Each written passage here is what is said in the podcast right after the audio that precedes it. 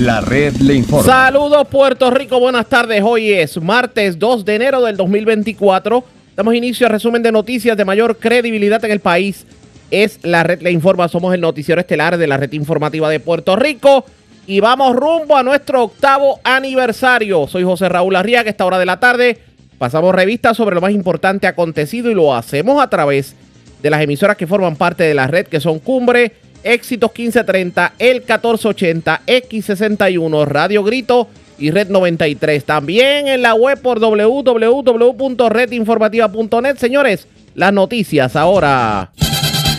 Las noticias. La red le informa. Y estas son las informaciones más importantes de la red le informa para hoy martes 2 de enero. Regalo de año nuevo, aumento en la luz de un 25% tras nuevo plan de ajuste de la deuda. Sobre el tema, rechazo masivo nuevo plan de ajuste. Legisladores no progresistas dicen que el alza es demasiado onerosa y que el pueblo no la va a soportar. Ha abarrotado los hospitales en Puerto Rico tras aumento en enfermedades respiratorias. El presidente del Colegio de Médicos Cirujanos detalló que se han reportado múltiples casos de dengue, micoplasma, influenza, COVID y el virus incitial. Ya es oficial, habrá primarias en el Partido Nuevo Progresista en Utuado y Ciales. Manuel Oliveras, actual vicepresidente del PNP en Ciales, está retando al incumbente Alexander Burgos Otero. Y el sargento Santiago Malaret retará al incumbente de Utuado, Jorgito Pérez Heredia. Y hablando de primarias, Tatito Hernández dice que busca descentralizar la seguridad en Dorados y se convierte en alcalde, pero no pierde oportunidad para lanzarle sus dardos al alcalde Carlos López. En líos, el cantante Anuel AA, Tribunal Federal emite orden en su contra y la encuentra en rebeldía por alegadamente no cumplir con una orden de un tribunal para deuda de cobro. Un muerto y un herido en medio de balacer en Barrio Obrero Santurce. Muere mujer en accidente de tránsito en Aguada. Otras personas resultaron heridas. Hombre se priva de la vida tras lanzarse del puente de la carretera 10 en el barrio Salto Arriba Dutuado. Un hombre es agredido por un desconocido en una parada de guaguas públicas en Cataño. La víctima recibió 8 puntos de sutura a causa de la agresión. En condición estable, infante mordida por perro en Orocovis. Ciudadano es apuñalado en medio de un robo domiciliario en Bayamón. Delincuentes escalan dos negocios en Ciales y Manatí. Se llevan cientos de dólares de ambos establecimientos. Dos personas pasan el susto de su vida en medio de intentos de kayaking en Juncos y Carolina. Y en el tiempo pronostican tiempo mayormente despejado con lluvias leves para el centro y este del país. Esta es la red informativa de Puerto Rico. Bueno, señores, damos inicio a la edición de hoy martes del noticiero estelar de la red informativa de inmediato a las noticias y feliz año para todos los que nos escuchan. Señores, qué manera de comenzar el 2024, porque resulta que la Junta de Control Fiscal finalmente estableció para el récord los nuevos aumentos tarifarios propuestos para la energía eléctrica con el plan de ajuste de la deuda.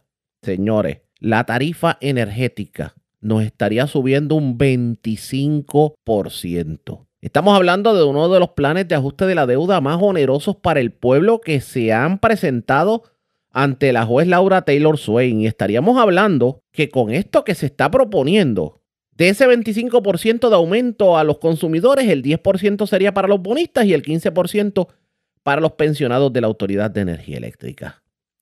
Señores, esto no pinta bien. Ustedes se imaginan un aumento de 25% en la tarifa de energía mensual. Y esto es algo que, si bien es cierto que va a afectar a los residentes residenciales, no es menos cierto que el golpe fuerte lo van a recibir las pymes, los pequeños y medianos comerciantes. Y si los pequeños y medianos comerciantes tienen un problema, ¿a quién usted cree que le van a pasar el costo? Al consumidor.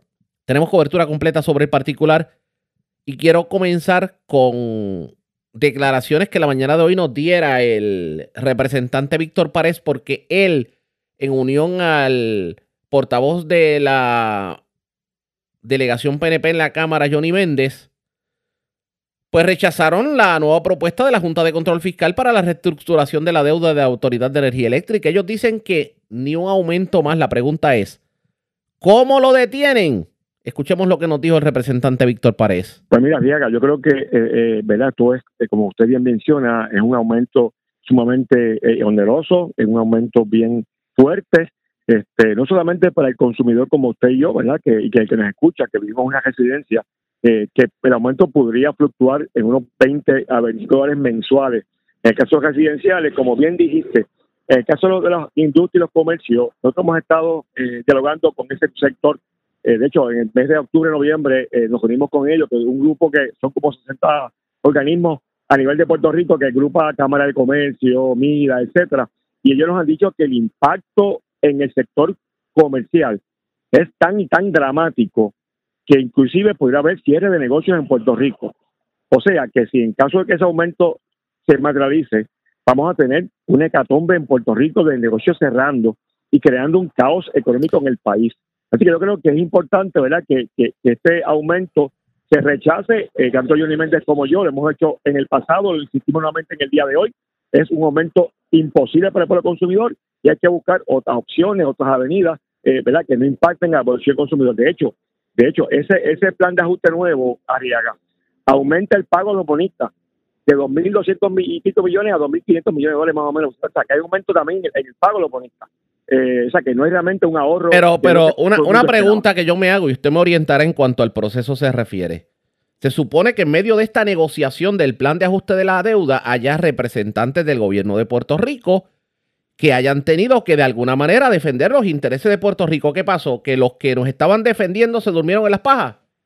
Pues tiene que haber, tiene que haber habido alguna situación particular porque realmente cualquier aumento ¿verdad? que se haya rechazado, eh, discutido en una mesa en estos momentos, todo el mundo sabe en el país, ¿verdad? La situación que vive Puerto Rico.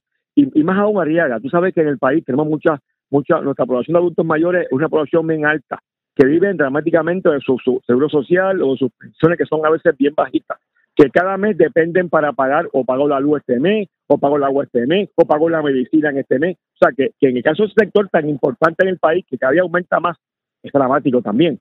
O sea, que, es un aumento que realmente rechazamos tajantemente y realmente hacemos un llamado a la Junta de Asociación Fiscal, al gobierno de Puerto Rico, que tome carta en el asunto y que rechace el este aumento y que obviamente podemos a negociar, punto, no, sin aumento hay cosas que definitivamente uno no las entiende porque eh, uno puede, uno, uno comprende que tenemos que pagar la deuda como pueblo. Este, este fuete nos lo buscamos como pueblo. Pero, pero una cosa es pagarlo y otra cosa es que simplemente nos dejen con los calzones, con los calzones abajo.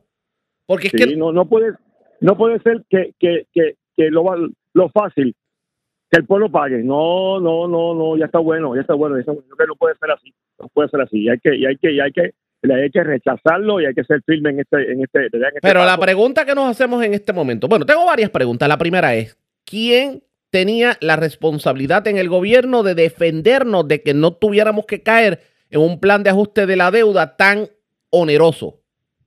Bueno, recuerda que, esto está ante la juez Taylor Swain, que ella es la que está, ella es la que está presidiendo este proceso de vista eh, en el Tribunal Federal eh, de quiebra y ciertamente eh, ella es la que tendría la última palabra ¿verdad? de decidir eh, lo que se está proponiendo. Recuerda que esto es una propuesta que hace la Junta de Decisión Fiscal eh, a la juez Swain y a los bonistas para que se apruebe o no se apruebe.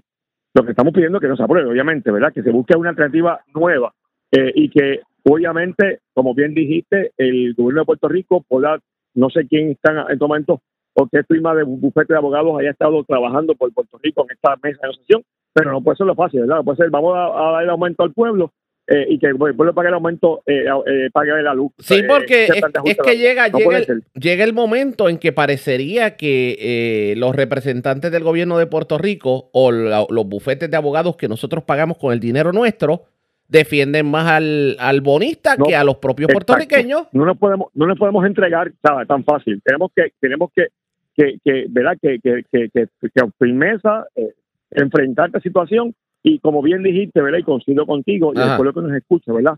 La duda, la duda está ahí, seguro hay que pagarla. Pero según vimos que la duda del gobierno central se redujo de una manera dramática, eh, ¿verdad? Pues yo creo que esta, esta debe ser algo similar y buscar opciones y avenidas. Eh, entre ellas, este, Arriaga, eh, la energía renovable es un paso que está, hay que ir buscándolo y hay que ir afianzando mucho más este paso de, de tener más, más placas fotovoltaicas. De hecho, mensualmente eh, eh, hemos, estamos viendo que hay sobre 3.000 eh, que entre comercio, residencia y que pasan a placas solares. Sí, lo que pasa es que lo que pasa es que en este caso, o sea, si para una casa es oneroso poner placas solares, para un negocio peor.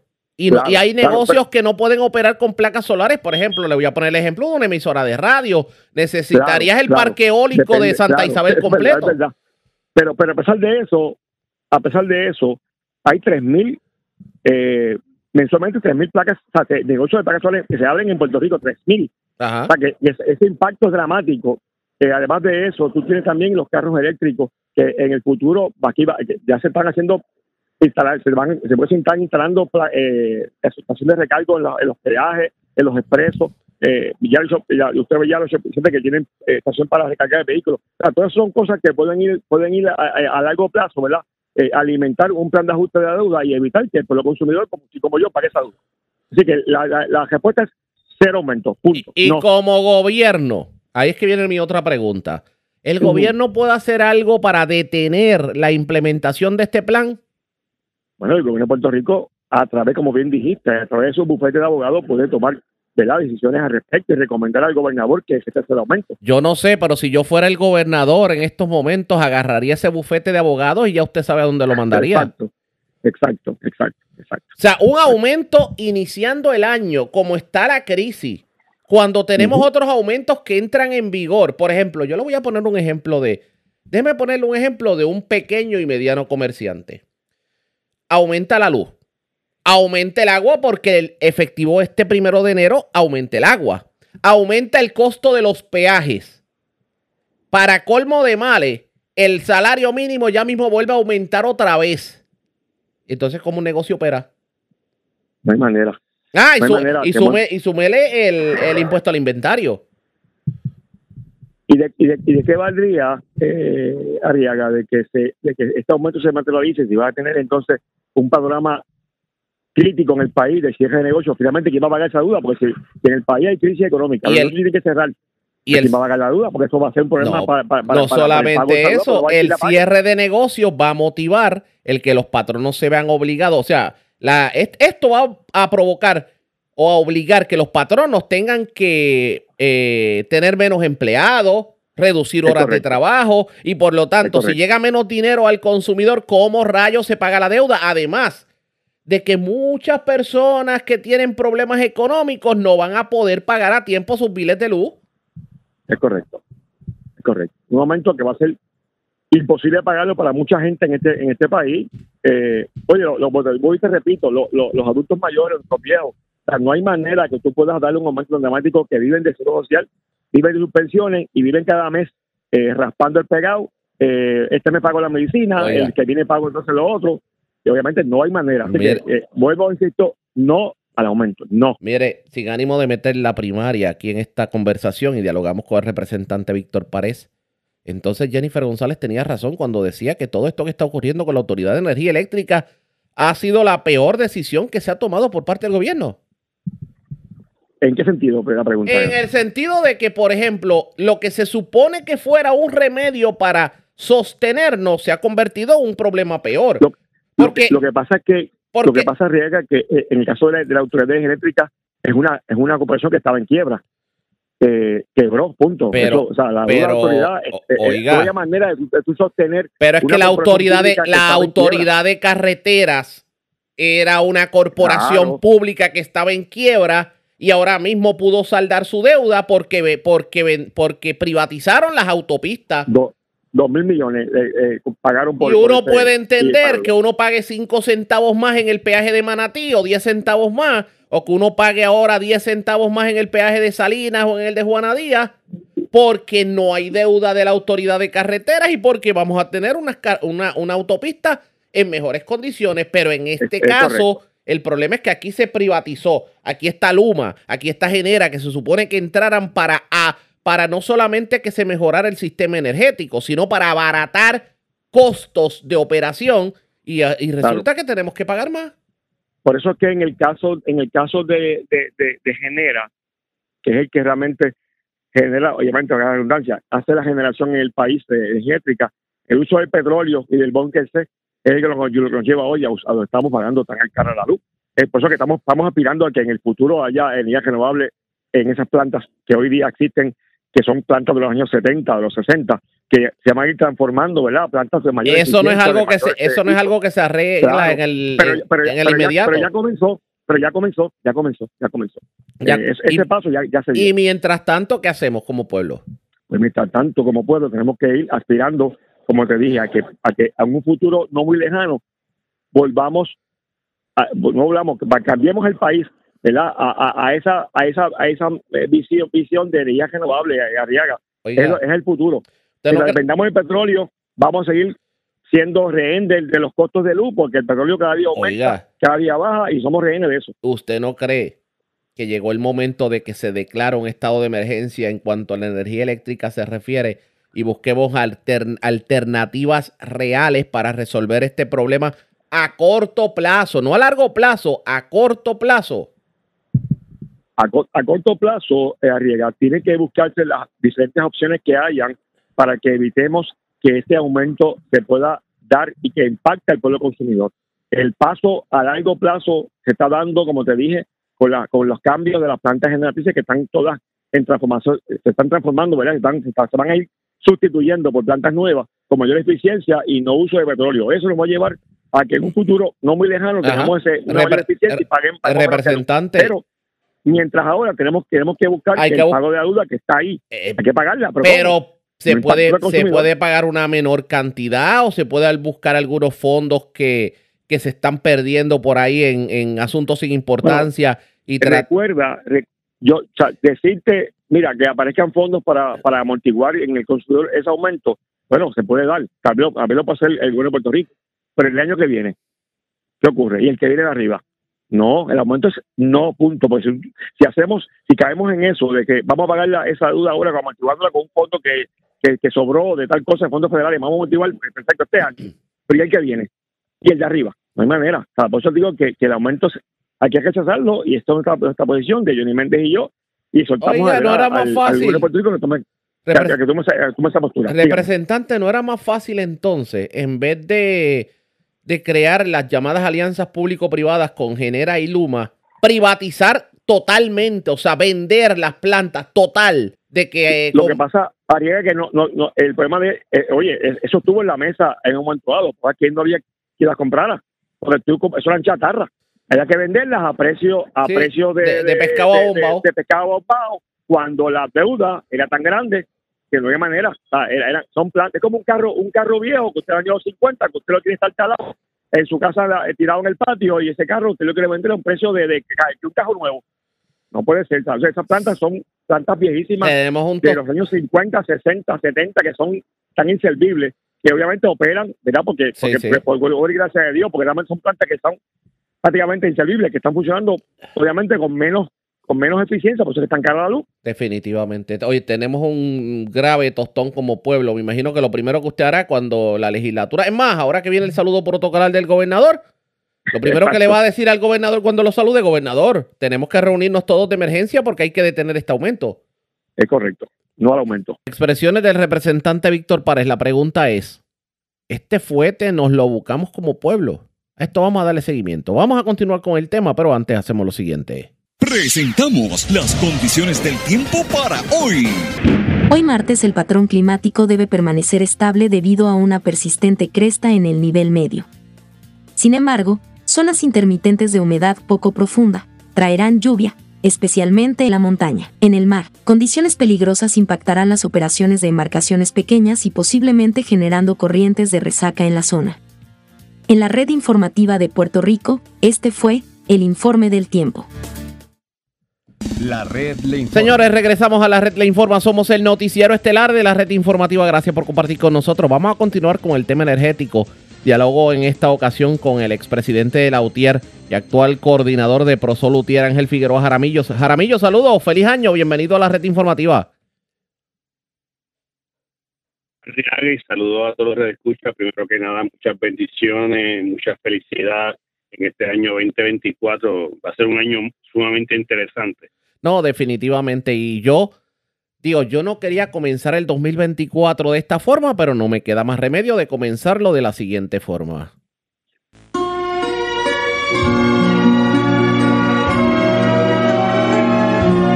Oh, padrino, padrino. ¿Por qué será que uno utiliza esta canción cuando a alguien el tiempo le da la razón? No sé por qué yo le tengo cada. ¿Por qué yo tengo que iniciar el 2024 poniéndole la canción tema del padrino? No sé por qué tengo el leve presentimiento que con todo este rum rum que vemos del aumento a la tarifa energética 25% y que la Junta de Control Fiscal diga que hay que pagar más y que parece y que los abogados del gobierno parece que se hagan los chivos locos y que, y que se diga que, que esto de la privatización no resolvió nada para pagar la deuda. Yo como que había escuchado eso anteriormente, ¿no le parece, Jaramillo? Saludos, Ariel, nuevamente. Sin lugar a dudas, sin lugar a dudas, nosotros muy responsablemente, eh, respetando las opiniones que puedan diferir, hemos estado señalando con análisis, con estudios, con data, que el efecto de la privatización más, más temprano que tarde va, a tener, como ya ha tenido, un aumento en el costo energético, va a tener, sí, como todo ha pasado, no, eh, nunca mejora el servicio, a pesar que en esta ocasión los privatizadores tienen, y esto es bien importante destacarlo, Arriaga, porque es que la gente dice, no, que si antes, que si aquello, los de hoy tienen 15 mil millones de dólares disponibles que la Autoridad de Energía Eléctrica logró que se aprobara para la reconstrucción del sistema. O sea que no tienen que gastar nada de los gastos operacionales. Lo que se supone que tú hagas, eh, pagar el agua, la luz de tu salario, es como si te llegara un premio de la lotería para que pagues el agua y la luz por de un millón de dólares. Pues no tienes que pagarla del salario, te sobra más dinero y eso lo habían advirtiendo. Pero hoy yo hice un análisis, ¿verdad? En mis redes sociales un poco más abierto, que aquí lo voy a resumir, para que el país vea cómo Luma tiene dinero, no solamente los 14 mil o 15 mil millones, sino tiene dinero operacional mucho más de lo que tenía la autoridad antes que llegara Luma. Los 5 centavos, 6 centavos de tarifa básica, de ahí se tenía que pagar deuda, pagar la aportación del sistema de retiro y cubrir los gastos operacionales. Llegó Luma, tiene 7 centavos de tarifa básica, no tiene que pagar deuda. La Junta, la solución de la Junta es poner un cargo heredado. Mira qué bonito. Aparte, no tiene que pagar aportar al sistema de retiro. La resolución de la Junta, después que hizo que se, se utilizara de forma intencional las inversiones para cubrir las pensiones porque no querían actualizar la aportación patronal. A ver, aparte de que Luma en general tiene 7 centavos que antes se utilizaba para pagar deuda y aportar el sistema de retiro, ahora no se utilizan para ellos solamente. Y en adición a eso, y en adición a eso, tiene los 15 mil millones de dólares área para que los radioescuchas puedan comprender todo este proceso. En el área de desganche solamente de la llamada control de vegetación, FEMA la asignó por tres años un total de 1.200 millones de dólares. ¿Qué equivale eso? ¿Cómo yo puedo comprar eso? Además que suena que es mucho dinero.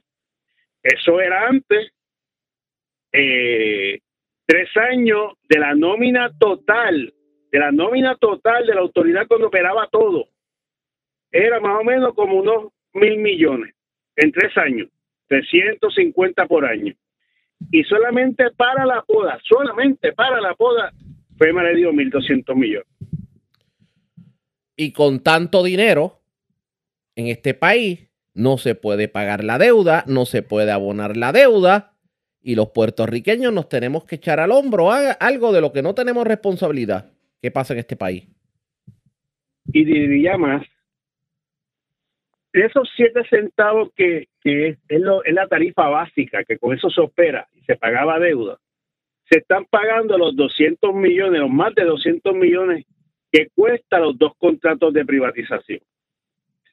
Si no hubiera esos dos contratos de privatización, tuviéramos 200 millones disponibles, ya sea para pagar las pensiones, lo que tenga que pagarse, ya sea para pagar deudas si es que se acuerda pagar algo o se impone pagar algo. Pero sobre ese tema nadie quiere hablar.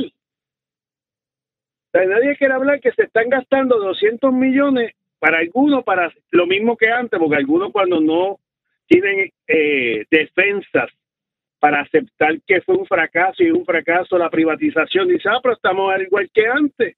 Pues no estamos igual que antes porque estamos gastando más. Si tú estás gastando más, igual que antes, no, no, puede, no estás igual que antes. Y la pregunta es qué vamos a hacer de aquí en adelante, porque no sé por qué tengo el presentimiento de que aquí se eh, autorizan los cambios de ajuste de la deuda, los aumentos dramáticos a, la tarifa energética para que nosotros paguemos los bonistas y nada el gobierno hace para detenerlo. Pero el gobierno tiene varias opciones para cumplir. Hoy leí una noticia del, del expresidente de la Cámara Carlos Johnny Méndez diciendo que está en contra del aumento. Este, he escuchado al gobernador decir que está en contra del aumento, pero después cambió diciendo un aumento desmedido. Yo no sé si está en contra o no, pero si realmente el partido de gobierno está en contra de un aumento a la factura de energía, tienen, tienen dos mecanismos sencillos. El primero, oponerse en la vista de confirmación. Y claro allí, con los estudios que hay, que tienen el, trabajo hecho, hay estudios de más donde evidencia que un aumento de la economía en Puerto Rico y el desarrollo social es desastroso en el caso energético. Pero también tienen otra opción, que es que la Junta de Gobierno de la Autoridad de Energía Eléctrica, que está compuesta en estos momentos en su totalidad, exceptuando el representante del consumidor, los demás miembros, el miembro del gabinete del gobernador actual, es que diga ese pagaré que tú me estás negociando, que quieres que yo acepte, no lo voy a aceptar, porque al fin y al cabo del proceso, el deudor que está representado en este caso por la Junta de Gobierno de la Autoridad Energética es el que acepta o no las condiciones de la reestructuración de la deuda al final del camino. Porque si el deudor no acepta el pagaré, no firma, pues no hay, no hay reestructuración, no hay pago, no hay aumento. Pero no, no pinta bien todo esto, definitivamente, porque es como si de alguna manera la Junta de Gobierno de la Autoridad de Energía Eléctrica hubiera tirado la toalla o de alguna manera favorece tras bambalinas lo que es el plan de ajuste de la deuda. Mire, yo me inclino más a la segunda porque es parte de la política del gobernador. El gobernador ha dicho que está en contra de un aumento desmedido, pero no ha sido categórico, juega, drivea la bola a dos manos. Y AFAS, en que el caso nos representa mal Marrero, está de igual forma. No ha habido un planteamiento serio. Lo único que te dice es, mira, se redujo la deuda de 9 mil a, a 2.400 millones. Está bien, se redujo, cierto. Una deuda que no está asegurada, que, que cuando no está asegurada se supone que sea cero si tú no tienes para pagar. Pero la fórmula que estás acordando para pagar esos 2.400 millones es tan mala para el pueblo de Puerto Rico que en, una situación ordinaria 2.400 millones hubiera sido como un centavo al año, un centavo de kilovatio hora por hora, debo decir. Y en este caso estás acordando tres, más los por ciento de intereses 6 y 7%, casi el doble del mercado. Por lo tanto, no me vengas con el cuento meramente de que reduciste la deuda, pero las condiciones de pagar ese poquito son tan y tan y tan malas que cuando vengo a terminar de pagar en 35 años voy a pagarle el triple o cuatro veces la cantidad original. Esto no pinta bien. El gobierno, bueno, tengo que ponerlo de esta forma. ¿Qué consumidor energético puede aguantar esta pela? Para que la gente entienda, un consumidor común, ¿cuánto debería estar pagando de aumento si se materializa esta barbaridad? Digo, este aumento como tal.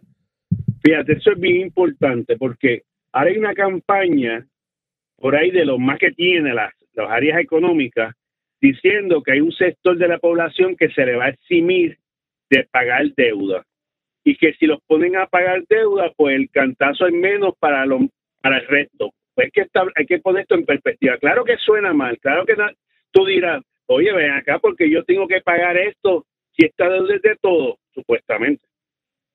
Pues mira, porque se hicieron estudios y en este caso la Junta, que no ha sido benévola con nosotros, sabe y está muy consciente que esa población, si tú le pones un aumento de dos centavos, no va a poder pagar nada. Nada. Y el de los niveles de pobreza que va a haber van a, a sucumbir a niveles de miseria de esa población. Y para eso se hizo un estudio. Nosotros hicimos un estudio en el 2016-2017 con el doctor Héctor Cordero de la Universidad de Cuba que evidencia el cantazo dramático para lo menos que tienen. No es lo mismo pagar el 25% de un salario de 100 mil dólares al año en luz de aumento, ¿verdad? No es el 25% del salario completo, sino una persona que ingresa 100 mil dólares que es un aumento del 25%, una persona que, que gana al año 10 mil dólares. Wow. Y en eso se basa el estudio. Y la Junta, que no voy y repito, en nada ha sido benévola con el pueblo, se dio cuenta que si ellos hacen eso, pues esto sucumbe totalmente. Entonces, ahora los más que tienen están gritando, vamos a pagarlo entre todos. Y claro que va a haber con personas que dicen, verdad, tienen razón, si la deuda es de no todos, de. En lugar de lo que, esos sectores digan, mira, la privatización fue un fiasco. Dijeron que la eficiencia iba a ser tan buena que iba a pagar el contrato y todo lo contrario. Esta gente está en déficit y nos está costando 200 millones al año. Yo creo hay que revisar eso para que no sean tan, ¿verdad? Para que la humildad de ellos que no tienen, pues, se vea algo. Lo segundo, hay que auditar esa deuda. Porque aquí hay una campaña de desinformación, Arriega. Ah, ¿quién tiene culpa de esa deuda? Eso se utilizó para los para pagar los convenios colectivos y los salarios. Pues mira, yo acabo de poner una nota en mi cuenta de Twitter, Jaramillo Utiel, que si usted tiene evidencia de que se utilizó, se emitió deuda en el mercado de bonos municipales, donde se emite la deuda de la autoridad. Para gastos operacionales, llámense convenio colectivo, salario, etcétera. Eso es totalmente ilegal y si usted tiene la evidencia, como buen ciudadano, como ciudadano responsable, debe radicar una querella en el SEC, en el Security Exchange Commission. Le puse también el enlace para que la radique. ¿Sabes por qué? Porque cuando se emite deuda, cuando tú vas al, es como cuando usted va al banco, ¿para qué tú quieres esos chavos? En el mercado de, de bonos municipales tú tienes que detallar para qué tú lo vas a utilizar. Y nunca se emite deuda para cubrir gastos operacionales, se emite deuda para mejoras capitales. Por tal razón, aquellos que dicen que lo tiene responsable, que Jaramillo es responsable de esa deuda, lo más serio es que la evidencia que tienen, que sostengan eso, la radiquen en el SEC y yo le garantizo que si tienen la evidencia para sostener la, el señalamiento y la afirmación, va a haber mucha gente rodando y no es la audiencia. Vamos a ver qué ocurre. Gracias por haber compartido con nosotros. Feliz año. Feliz año. Como siempre, Ángel Figueroa Jaramillo, expresidente de la UTIER. A la pausa, regresamos en breve. La red le informa. Señores, regresamos a la red le informa. Somos el noticiero estelar de la red informativa.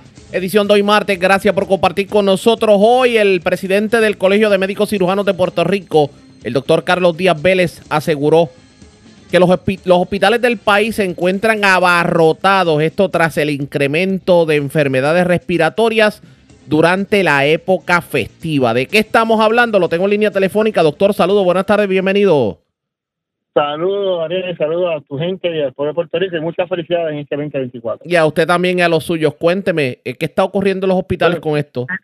Bueno, este, definitivamente con el aumento de las actividades sociales, la aglomeración de las personas en muchos lugares familiares, en esta última semana, pues eso ha traído que las infecciones por que se obtienen a nivel respiratorio, que es la forma más rápida que se transmiten esta, estas enfermedades, como el, la influenza, que sabe que estamos todavía en epidemia, según declarado por el Departamento de Salud, el micoplasma, que sigue también alterando, también está el, el virus incitial, que no hay muchas pruebas que se hacen de esto, pero que es el virus que da negativo para todo, pero es una monga fuerte.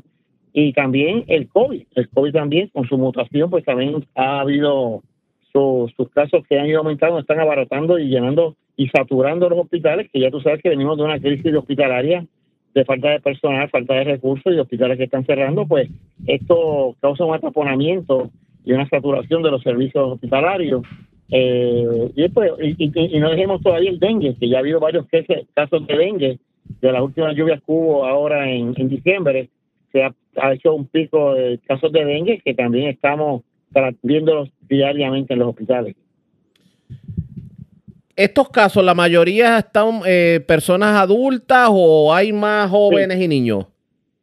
Hay, eh, hay, la mayoría es adulta, la mayoría es adulta. Sí hay casos de niños que han aumentado, pero donde donde más han complicado y donde más muertes hay en la, en la, en la de más de 65 años. Se ha aumentado la parte de los niños y de los jóvenes, especialmente últimamente, pues, tal vez por las actividades que tenemos, que están más este, en actividades sociales y, de actividades en las noches, en diferentes lugares de Puerto Rico. Y está, pero si la parte de mortalidad de más de 65 años, los picos en, en incidencia ha sido más en la gente más joven de más de 21 años. ¿Cuál es la condición que más predomina en esto, en estas hospitalizaciones? Ahora mismo, influenza, influenza es la primera que está, este, como decimos nosotros, el palo. Influenza está número uno y luego está COVID, micoplasma, sincitial. Ese es el orden más o menos que está hasta ahora, ¿verdad? Puede variar algunas semanas, pero ese es el orden. Influenza sigue siendo uno de los, de los, de los importantes. Eh, y como te dije, ya se había declarado un estado de epidemia Fíjate que todas son respiratorios. Nosotros estamos recomendando que mientras puedan, puedan usar la mascarilla. Sé que a la gente no le gusta, pero ya es una cuestión de gustar o no gustar, pues esto es cuestión de salud pública, es de prevención. Eh, ahora mismo las facilidades hospitalarias y tanto la, los hospitales y las oficinas médicas están requiriendo mascarillas. Pero viene, quería preguntarle sobre el particular, porque si hablamos de salas de emergencia y me imagino oficinas médicas también abarrotadas con estos casos, hay dos cosas que uno puede teorizar. Uno, eh, eh, la, la temporada. Y número dos, el que tal vez muchas personas no se vacunaron. Ah, no, esa es la otra, ese es el problema. Es que hay una campaña antivacuna que se ha ido viendo en las redes y esto ha ido causando una sensación de que, de que no se vacunen. Nosotros estamos también promoviendo la vacunación de influenza. Influenza tiene la, este tipo de vacuna, no es experimental, ese tipo de vacuna lleva muchos años, ha sido efectiva se hace anualmente. Y muchos de aquellos que creyeron que en enero y febrero del año pasado, o sea, del 2023, pues que estaban vacunados contra la influenza, no, tienen que vacunarse nuevamente en este periodo, porque eso es de la cepa anterior. Y la gente cree que ya está vacunada. La otra es el miedo y unos temores que se le han ido eh, diciendo por los medios sobre lo que es la vacunación. Mira, la vacunación por décadas ha salvado vidas. Muchas de las condiciones que nosotros tenemos que se han eliminado de la, de la salud pública, muchos virus, muchas condiciones que eran virales gracias a las vacunas, se lograron eliminar y el país y no han vuelto más este tipo de infección. Es por lo que nosotros exhortamos a la población que no le tenga miedo a la vacuna, que haga su protocolo, que se vacune como debe ser, con todas las que sean necesarias dependiendo de la edad, y a tiempo es importante, se previene enfermedad, se previene la muerte, y eso está demostrado. Pero aquí hay otra cosa también que tenemos que traer a, la discusión y para que sintoniza tarde hablamos con el presidente del Colegio de Médicos Cirujanos de Puerto Rico, el doctor Carlos Díaz. Doctor, si bien es cierto que hay una campaña que está bastante intensa en las redes sociales en contra de la vacunación, uno se pregunta, ¿y el gobierno? ¿Dónde está la campaña para fomentar la vacunación de parte del gobierno? Porque yo recientemente no he escuchado nada. No, estoy, de acuerdo con, Ha habido una actitud, una dejadez en parte eh, de, de, fomentar la vacunación. Ha habido unos momentos en que ha habido unas dos, tres semanas que se ha hecho alguna campaña corta, pero yo entiendo que es importante que el gobierno eh, se, active y busque los recursos económicos para hacer una campaña de orientación positiva de la vacuna. estamos de acuerdo porque yo lo puedo hacer como colegio de médicos, lo podemos hacer en los diferentes medios, pero es importante que el Departamento de Salud se, se muestre, estoy de acuerdo 100% contigo, ha habido una, una lentitud en este sentido. Yo espero y espero y suelto al gobierno a que, a que medicina preventiva, que es lo que se busca, ¿verdad? Eh, se puede hacer una No, campaña y- sólida. No, y- y no por solamente de una vacuna, de todas las de todas las vacunas y no solamente eso, también yo he dejado desde hace tiempo de escuchar la- las tradicionales campañas del dengue, de, de combatir los criaderos de mosquitos y yo, y, y desde cuándo no vemos asperjaciones en los diferentes municipios para evitar el, el mosquito, sin embargo los casos de dengue están llegando y bastante marcados. Estoy de acuerdo, 100% de acuerdo contigo. Este, no hemos escuchado esta campaña. Exhorto al gobierno y al Departamento de Salud que se reactive nuevamente, como lo han hecho en ocasiones pasadas. Este, y estamos de acuerdo 100%. Que ha habido una, una dejadejo que no ha habido campaña para exhortar a la gente, mientras que entonces las redes sociales, es lo que eh, está todos los días en, los en, en los, en los teléfonos celulares, imagínate, pues una campaña, hay que darle el contrapeso. Defini- definitivamente. definitivamente, doctor.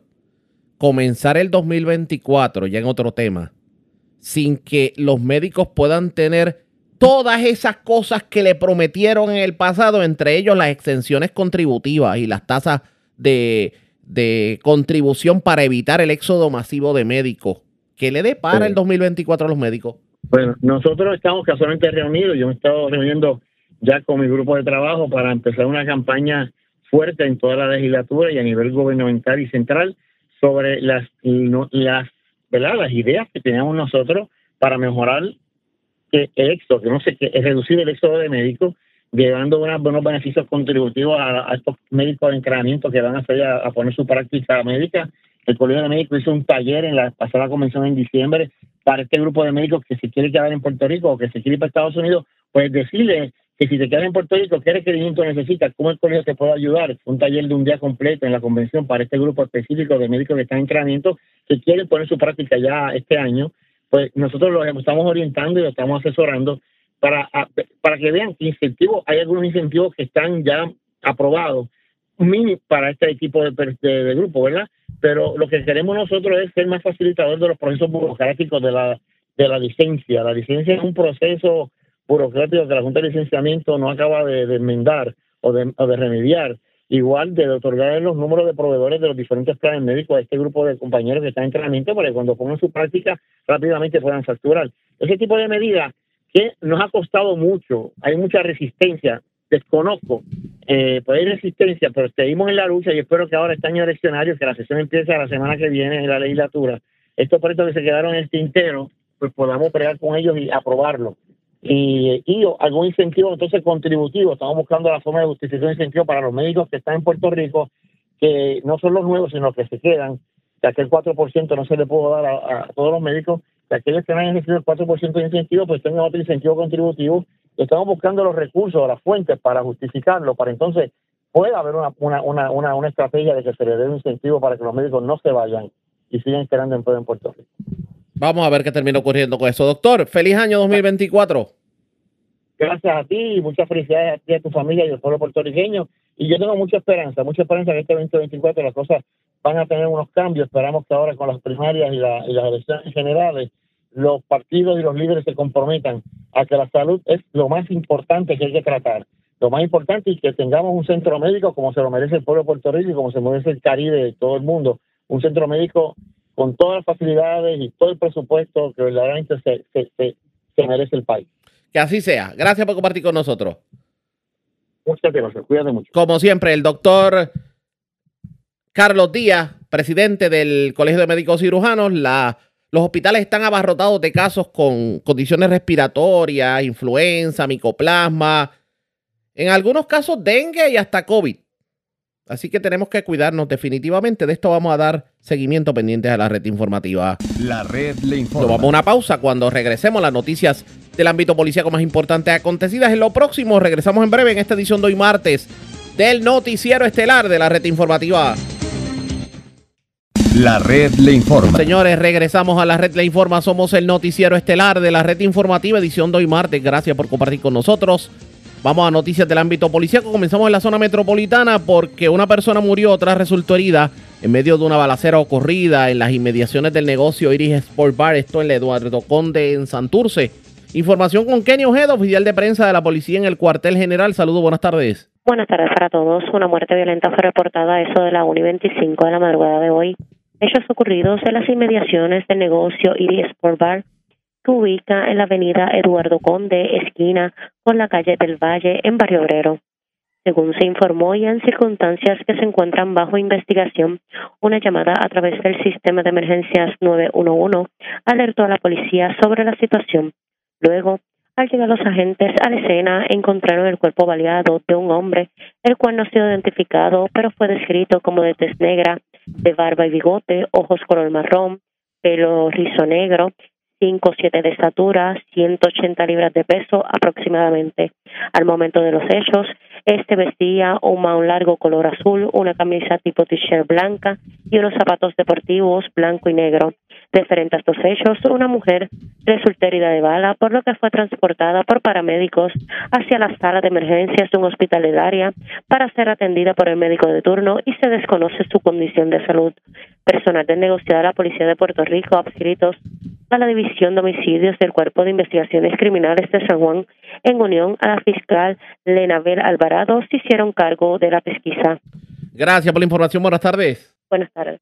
Gracias, era Kenny Ojeda, oficial de prensa de la policía en el cuartel general de la zona metropolitana. Vamos al noroeste de Puerto Rico. Se reportó un accidente bastante fuerte, de hecho, en la carretera número 2 y la intersección de la 417. Este es el cruce de Guanábanos en Aguada. Aparentemente, personas fallecieron en el accidente. Información con Yarisa Montalvo, oficial de prensa de la policía en Aguadilla. Saludos, buenas tardes. Saludos, buenas tardes, Arriaga, a todos nuestros radioescuchas. Así es, personal de la División de Tránsito de Aguadilla, escrito en negocio de la Policía de Puerto Rico, investigó un accidente de carácter fatal ocurrido a eso de las 6 y 30 de la mañana de hoy en la carretera número 2, intersección con la carretera 417, jurisdicción del barrio Guanábanos en Aguada.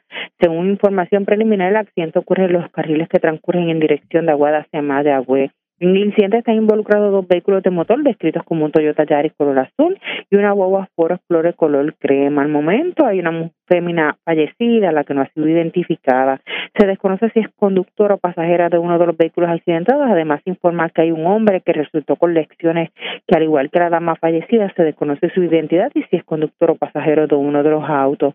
Los hechos son investigados por el agente William Pérez, quien supervisado por el sargento Jonathan Avilés en unión al fiscal de turno, así como el personal de la Unidad de Servicios Técnicos del CIC local, se encuentran en el lugar. La información será ampliada una vez se obtengan mayores detalles a todos nuestros radios de escucha. Buenas tardes, Ariaga, y a todos nuestros radios de escucha. Y a usted también y a lo suyo. Gracias, era Yaritza Montalvo, oficial de prensa de la policía en Aguadilla, de la zona noroeste. Regresamos a la metropolitana.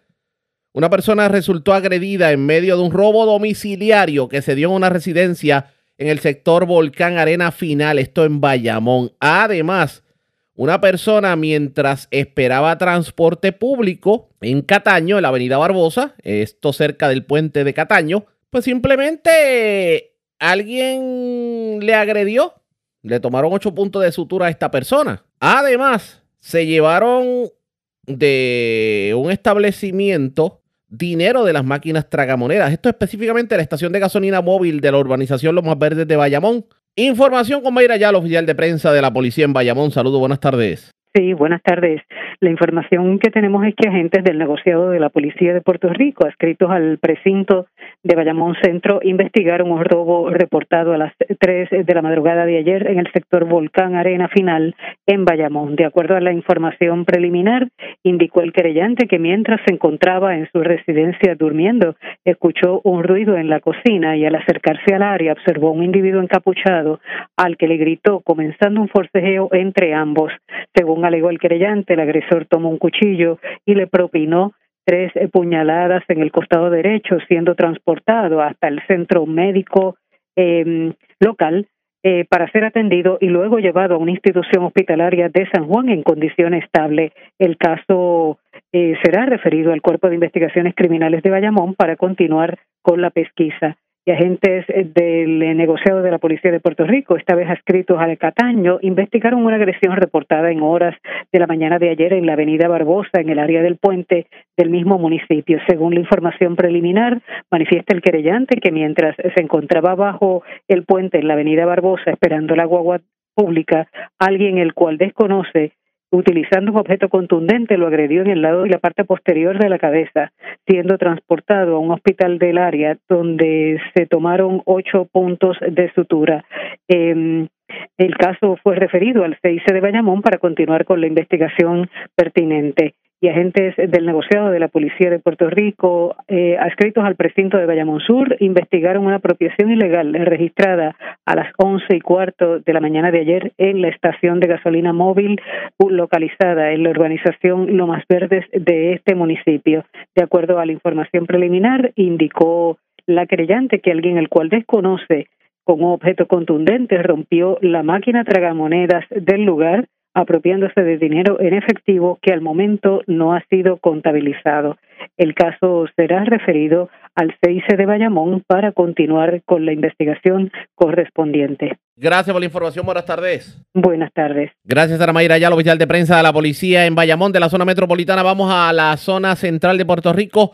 Vamos a ampliar información sobre un incidente ocurrido entre Año Viejo y Año Nuevo en el sector Miraflores, en el barrio Salto Dorocovis. Un un perro que mordió a una infante de 23 meses de nacida. Huidalis Rivera Luna, oficial de prensa de la policía, en bonito con detalles. Saludos, buenas tardes. Saludos, buenas tardes. Agentes del negocio de la Policía de Puerto Rico, situado el distrito de Orocovi, investigaron un incidente de grasa reportado a eso de las 4 de la tarde del día eh, 31 de diciembre en la carretera 155, kilómetro 25.5 eh, varios altos sector Miraflores en dicha municipalidad.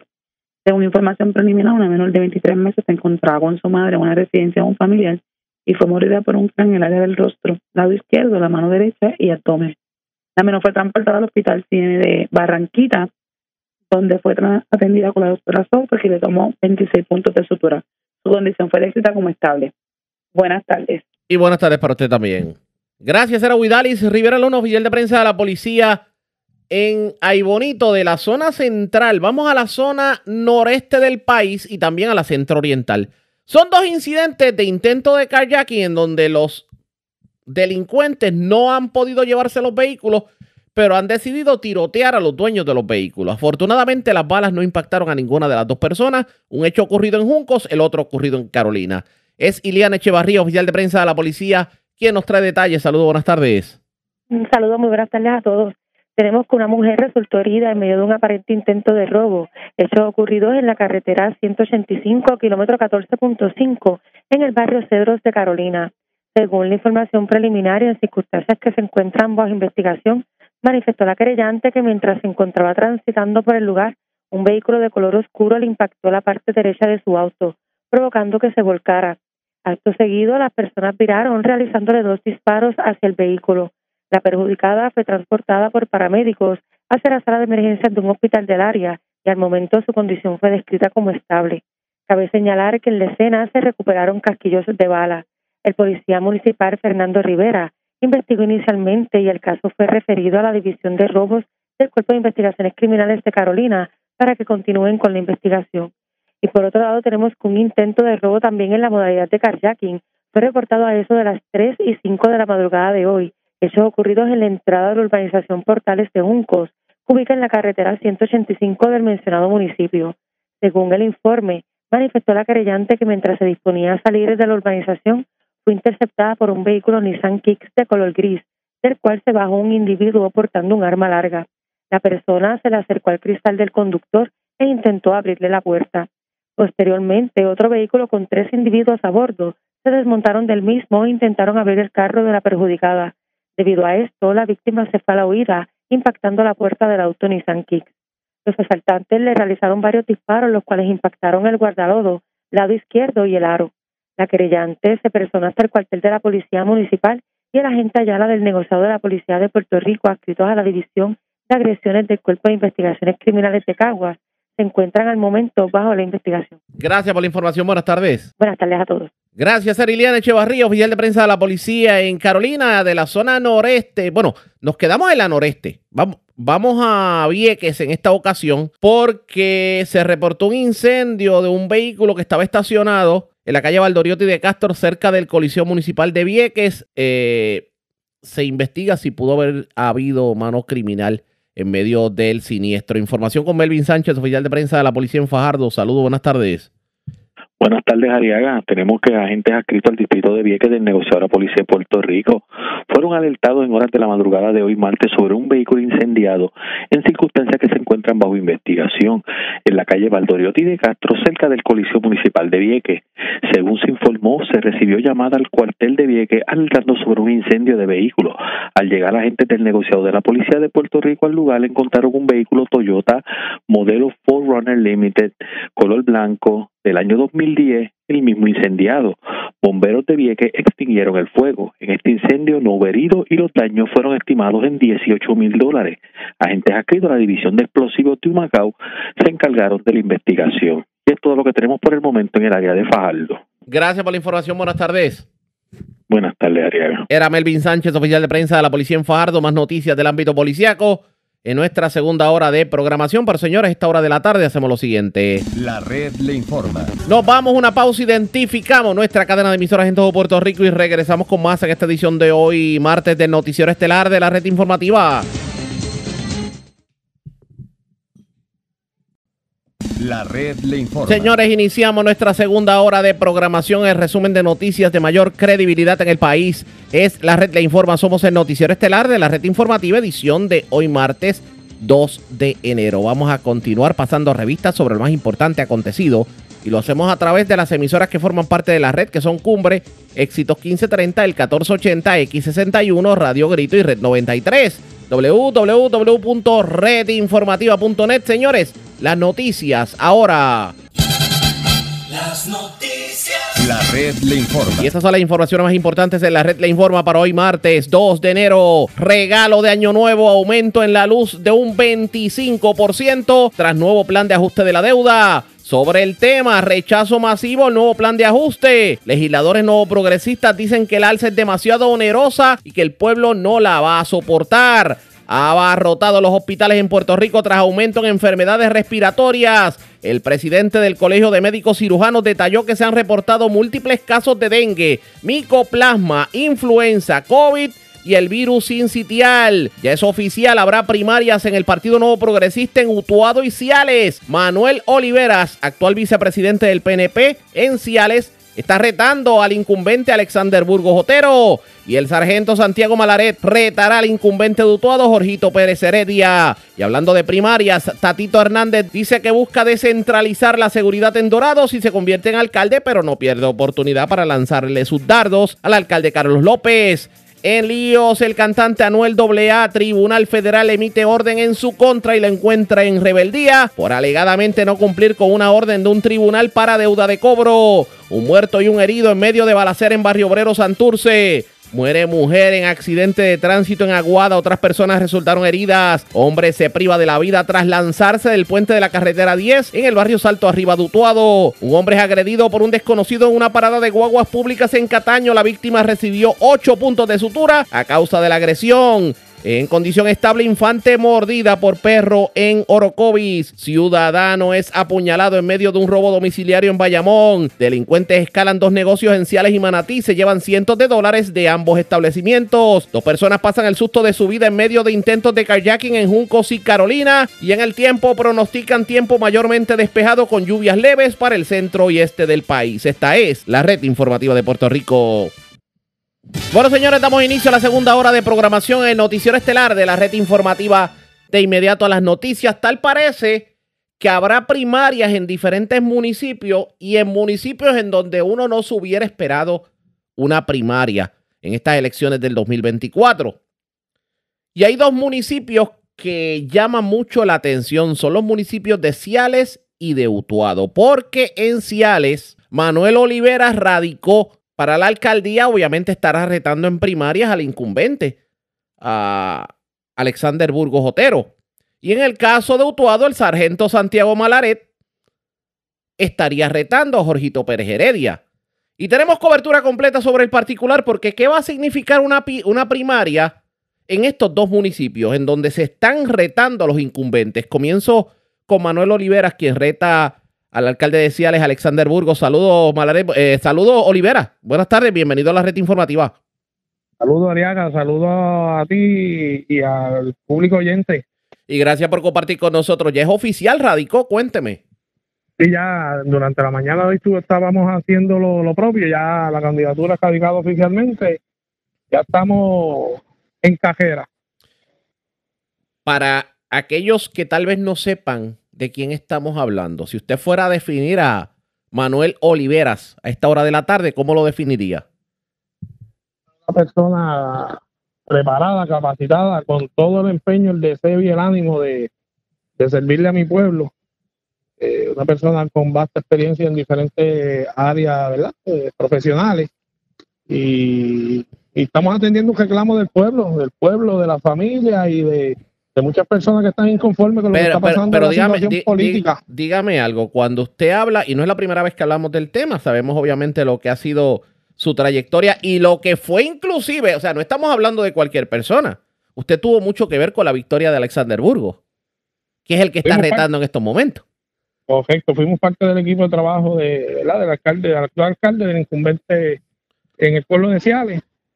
Y estamos, como le expliqué anteriormente, eh, atendiendo al reclamo de, del pueblo, de la insatisfacción de, que hay en el pueblo, ¿verdad? A nivel de, el pueblo espera algo más, quiere más, necesita más y, ese es el reclamo que estamos Pero dígame algo, tanto es la molestia que hay entre en el pueblo con Alexander Burgos e inclusive entre sus pares, que usted que fue parte clave de su victoria, ahora lo está retando en primaria. Inconformidad bien grande, hay muchas promesas incumplidas, hay muchos muchos planes de verdad que no se ejecutaron, muchos mucho sin sabor a nivel de pueblo y a nivel de, partido local. Eh, dicho está, ¿verdad? Mencionar nuevamente que, soy parte del Comité Municipal de Ciales, ¿verdad? Soy el vicepresidente del partido también en Ciales y presidente de la Unidad 5 electoral de Ciales. Y el reclamo por la inconformidad y por, ¿verdad? Por, por, por, el, por ese querer más, algo diferente, es que estamos atendiendo nosotros ese reclamo. ¿Qué es lo peor que ha ocurrido en Ciales bajo la incumbencia de, del que es presidente hoy del partido? Mira, yo entiendo que es el poco, la poca ejecución, mucho dinero, mucho proyecto, la mejor oportunidad, entiendo yo, que teníamos como partido, el mejor momentum, por decirlo así, y llevamos prácticamente nada, porque ya tres años, ¿verdad? De, de, trabajo, mucho o poco, ¿verdad? Eso lo va a evaluar el pueblo. mi evaluación sería que es poca. Eh, no prácticamente nada. Usted lo que me está diciendo es que no hay obra en No, prácticamente. Si vamos a los números y vamos a, a los hechos, al concreto, en Ciales no se ha hecho nada. Pero dígame algo. O eh, promesa incumplida, ¿cuál sería el momento por parte de Alexander Burgo?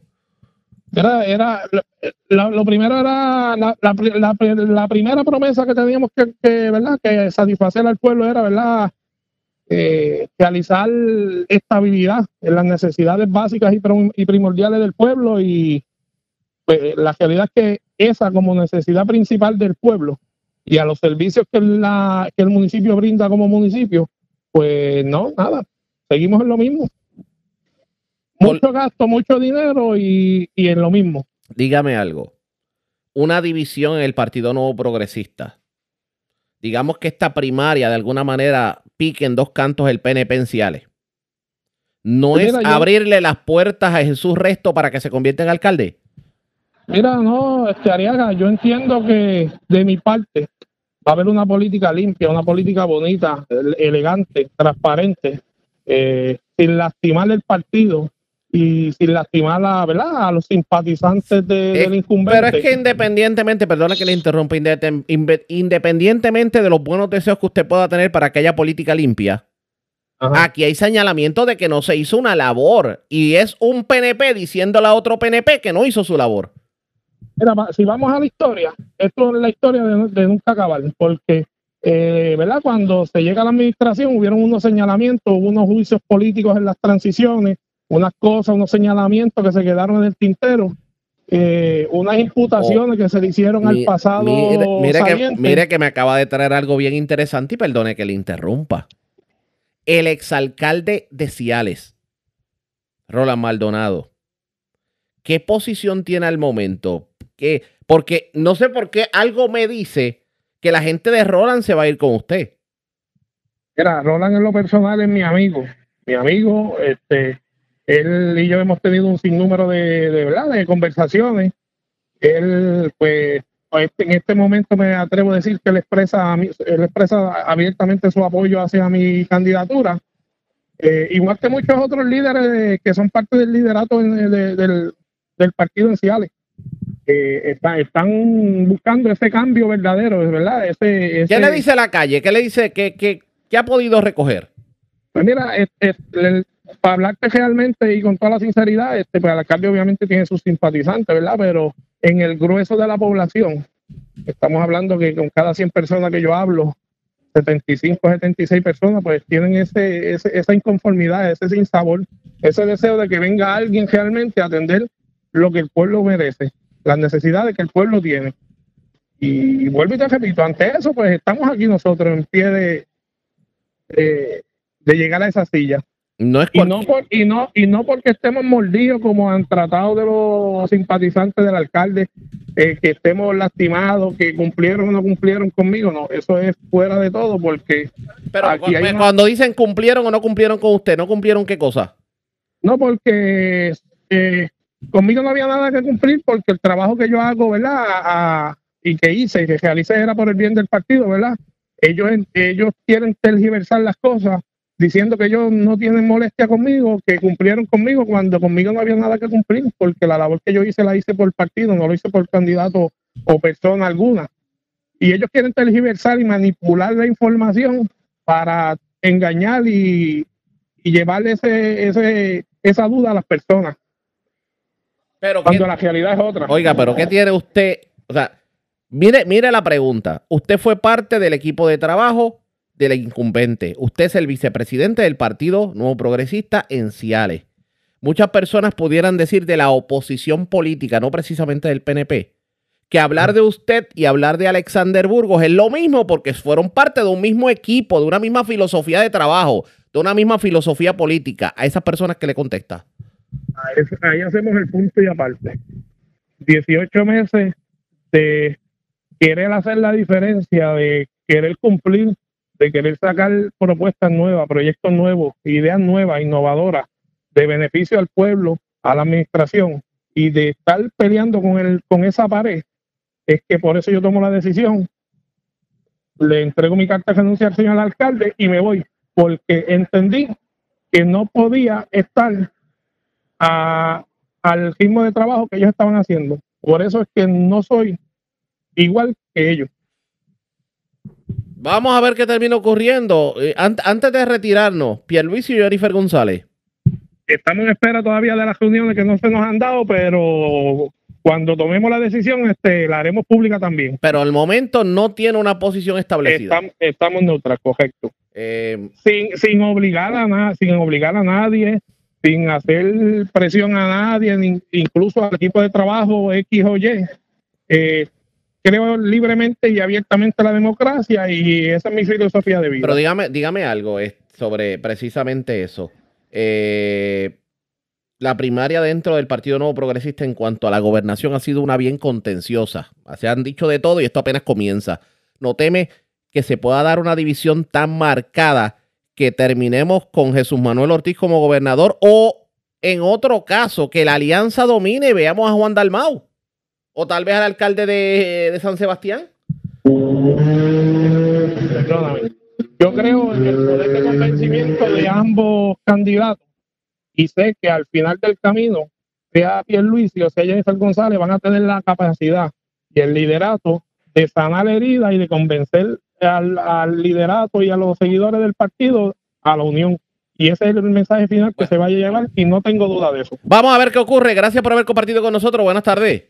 Bendiciones siempre. Como siempre, y gracias por compartir con nosotros. Hablamos con Manuel Oliveras, quien de hecho está retando en primarias a nada más y nada menos que al alcalde de Ciales, Alexander Burgos. Lo que pasa es que uno dirá, pero una primaria eso puede pasar en cualquier lugar de Puerto Rico. Lo que pasa es que en este caso, en Ciales, no es Pepe Pérez quien reta al alcalde de Ciales, es nada más y nada menos que su mano derecha. O sea, el actual vicepresidente del Partido Nuevo Progresista en Ciales es Manuel Oliveras. El presidente es el, actual, es el, es el alcalde. Pues el vicepresidente del partido está retando al presidente. Es como, por ejemplo, lo que pasa en la, en, la gobernación, que la comisionada residente y vicepresidenta del partido está retando al presidente y al actual gobernador. Eso ocurre en Utuado, pues Luis Santiago Malaret, eh, actual oficial de Relaciones con la Comunidad de la Policía de Puerto Rico, la comandancia de Utuado, pues está retando al alcalde Jorgito Pérez Heredia. Nosotros nos comunicamos con él. Él dice que prefiere tener los documentos ya de la certificación en mano para entonces hacer expresiones públicas. Así que le vamos a dar su espacio tan pronto él esté disponible. Vamos a estar hablando con él porque la pregunta es por qué está retando a Jorgito Pérez Heredia. Además, ¿no se supone que un nuevo progresista defienda la obra de Jorgito Pérez Heredia? ¿O qué está pasando en Utuado? Vamos a ver lo que nos tiene que decir. Ustedes pendientes a la red informativa. Presentamos las condiciones del tiempo para hoy. Hoy martes el patrón climático debe permanecer estable debido a una persistente cresta en el nivel medio. Sin embargo, zonas intermitentes de humedad poco profunda traerán lluvia, especialmente en la montaña. En el mar, condiciones peligrosas impactarán las operaciones de embarcaciones pequeñas y posiblemente generando corrientes de resaca en la zona. En la red informativa de Puerto Rico, este fue el informe del tiempo. La red le informa. Señores, regresamos a la red le informa, el noticiero estelar de la red informativa. Gracias por compartir con nosotros. En este, en este 2024 van a continuar, bueno, ya estamos viendo que los reclamos ambientalistas continúan. De hecho, hoy hubo una manifestación que partió desde el muelle de azúcar, donde se encuentra el campamento pelícano allá en Aguadilla, hasta la colindancia entre Aguadilla y Aguada, ya cerca de Parque Colón en donde estuvieron presentes ambientalistas, también personas del campamento y algunos líderes políticos. Una de las que estuvo allí fue nada más y nada menos que la representante Mariana Nogales, que como ustedes saben en el 2023 estuvo en boca de todos por el caso judicial que se lleva en su contra. ¿Qué dijo Mariana Nogales en medio de la manifestación? Vamos a escuchar. Continuamos en la manifestación para ponerle visibilidad a los reclamos que se están haciendo desde el campamento Pelícano. Seguimos en Aguadilla y seguimos en la caminata que va a llegar hasta el caño Madre Vieja en Aguada, visibilizando todo lo que tiene que ver con los crímenes ambientales perpetrados por Carlos Román González con la anuencia del alcalde Julio Roldán. Nosotros queremos que el Departamento de Recursos Naturales y el Instituto de Cultura ejerzan y descarguen su función y su deber ministerial en este espacio tan importante para el pueblo de Aguadilla, pero también para el pueblo puertorriqueño. No podemos permitir que destruyan nuestra historia. No podemos permitir que el alcalde eh, mantenga total indiferencia e incluso apoyo a la destrucción ambiental. El Departamento de Recursos Naturales tiene ante sí la eh, impugnación del deslinde. No puede comenzar la zona de amortiguamiento abajo donde termina, donde comienza el acantilado. Es totalmente incorrecto y es científicamente incorrecto. ¿Cómo es posible que el Departamento de Recursos Naturales no esté atendiendo esta controversia? También el Instituto de Cultura tiene el deber de proteger una historia importante que la componen el muelle de azúcar, el tanque de melaza y el almacén de azúcar. Son edificios históricos de que se debieron haber preservado y esto sería un espacio magnífico de ecoturismo, pero también de turismo histórico y cultural.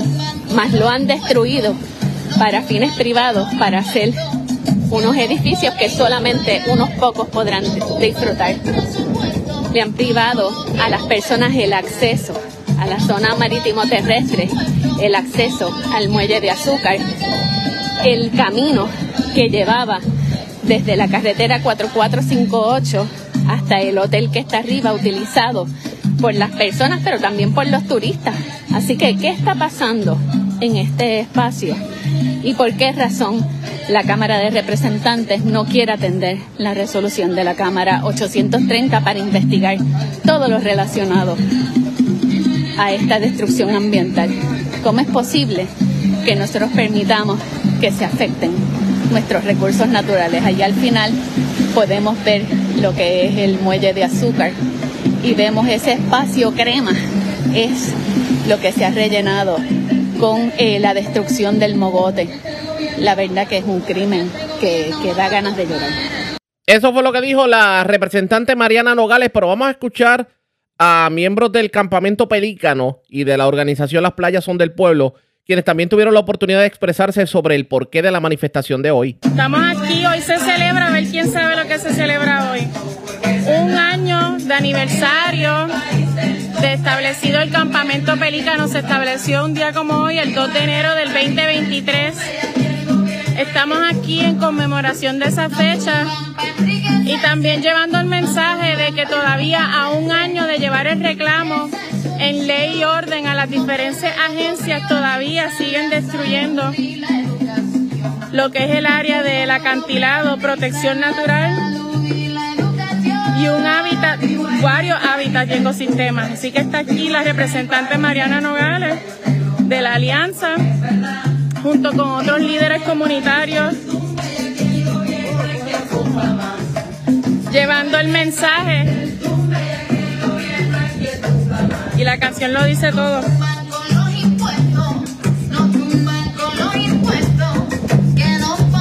En el área de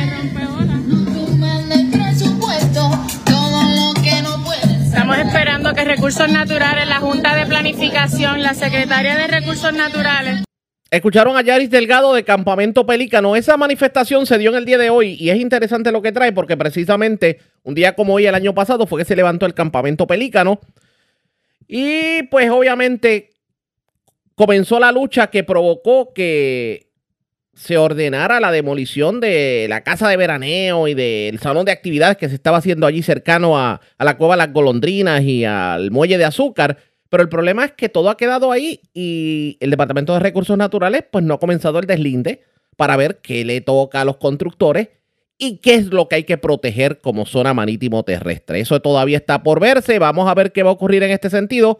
Pendientes a la red informativa. Bueno, vamos a otro tema porque hoy el presidente de la Cámara, Tatito Hernández, confirmó la erradicación de proyectos para crear esto de los policías auxiliares y que haya fondos, digamos, descentralizar la seguridad preventiva.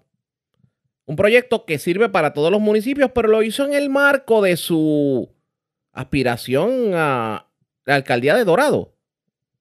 Está legislando, aprovechando la legislación para beneficio personal y la primaria. Vamos a escuchar lo que dijo. ¿Cuál es el proyecto de Tatito Hernández?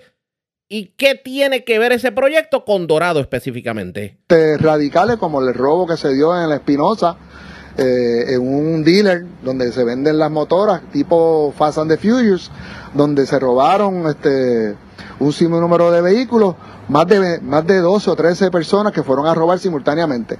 Esas son cosas que se dan porque los maleantes saben que en Dorado no hay policía.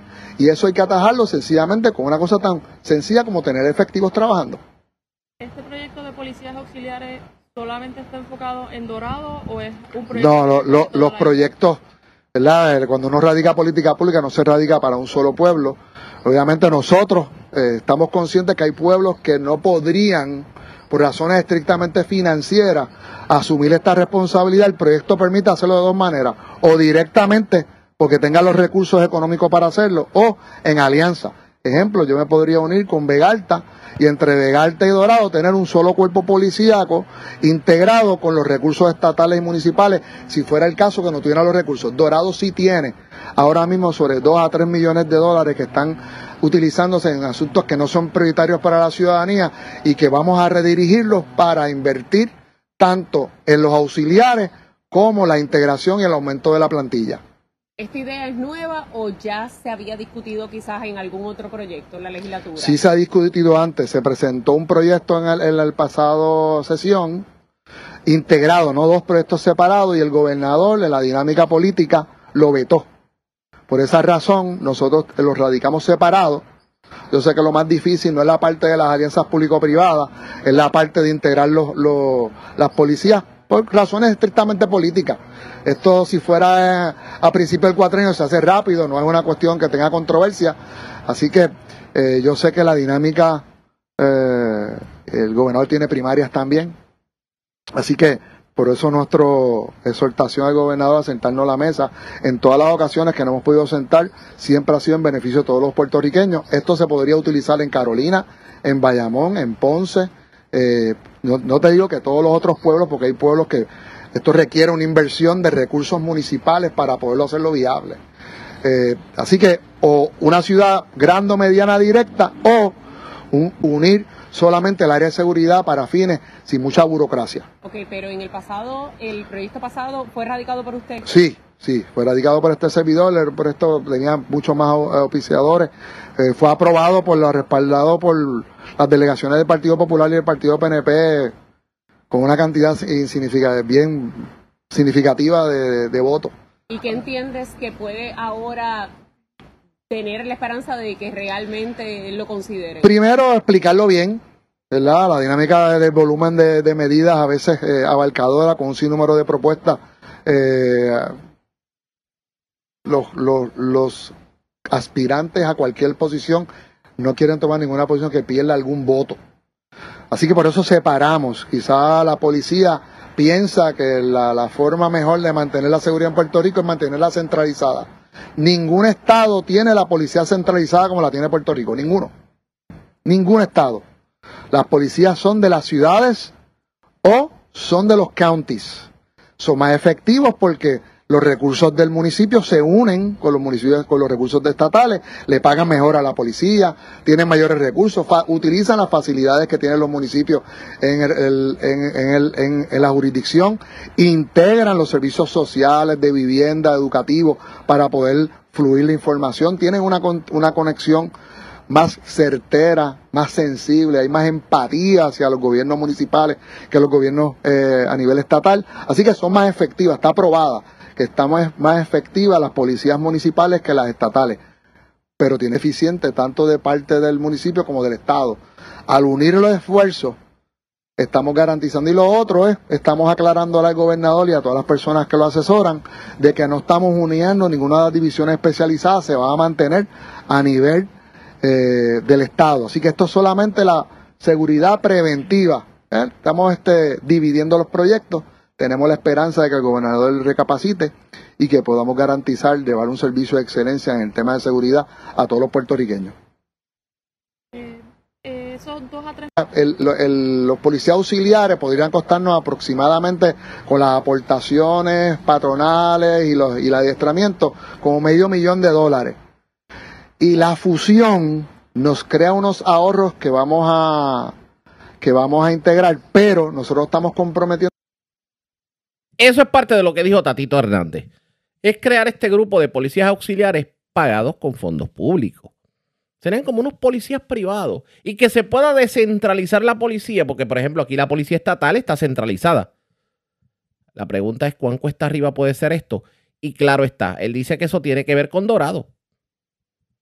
¿Cómo le afecta directamente a Dorado? Eso está por verse pendiente a la red informativa. La red le informa. Cuando regresemos, más noticias del ámbito policíaco y mucho más en esta edición de hoy, martes del noticiero estelar de la red informativa. La red le informa.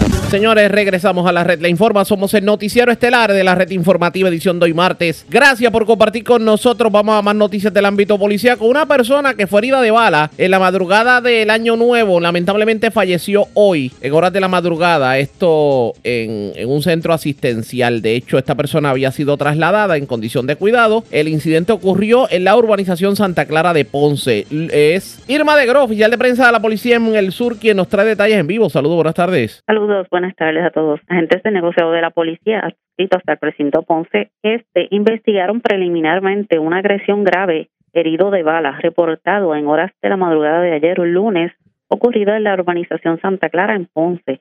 Según la información preliminar, un hombre identificado como Ramón Wilfredo Meléndez Rodríguez, de 35 años, residente de Ponce, resultó con herida de bala en el área del abdomen en circunstancias que se encuentran bajo investigación. Este fue transportado a una institución hospitalaria en condición de cuidado. Según la información suministrada, el médico de turno certificó su muerte a causa de la herida de bala. El agente Joseph Rodríguez Mercado de la División de Homicidios de Ponce, en unión al fiscal Antonio Cintrón Alvarado, se encuentran a cargo de esta investigación. Gracias por la información. Buenas tardes. Buenas tardes. Gracias, era Irma de Gro, oficial de prensa de la policía en Ponce del Sur. Vamos a la zona norte y central de Puerto Rico porque delincuentes escalaron el negocio Asao, que está en la carretera 149 en el barrio Pesas de Ciales y de allí cargaron con 900 dólares. También eh, escalaron el restaurante Campamento de la carretera 149, esto el expreso de Ciales a Manatí, de allí se apropiaron de 350 dólares en efectivo. Es Wanda Vázquez, directora de la oficina de prensa de la policía en Arecibo, quien nos trae detalles en vivo. Saludos, buenas tardes. Sí, gracias, muy buenas tardes. Pues este ocurrió en horas de la madrugada en el negocio Asao Smoke House, que ubica en la carretera 149 en el kilómetro 18.5 del barrio Pesas de Ciales. Ahí informaron de que alguien forzó el portón eh, de dicho negocio, de la, dando acceso al interior del el área de la terraza, donde se encontraba una máquina digital de música y se apropiaron aproximadamente de unos 900 dólares. Ahí esto lo investigó agentes del distrito del negociado de la Policía de Puerto Rico y agentes del CIC de la División de Propiedad van a continuar con la investigación. Por otra parte, hubo otro escalamiento en horas también de la madrugada del lunes en el restaurante El Campamento, que ubica en la 149. Esto fue en el pueblo de Manatí. informan de que alguien rompió el cristal de una de las ventanas de dicho negocio, logrando acceso al interior y se apropiaron de unos 350 dólares en efectivo.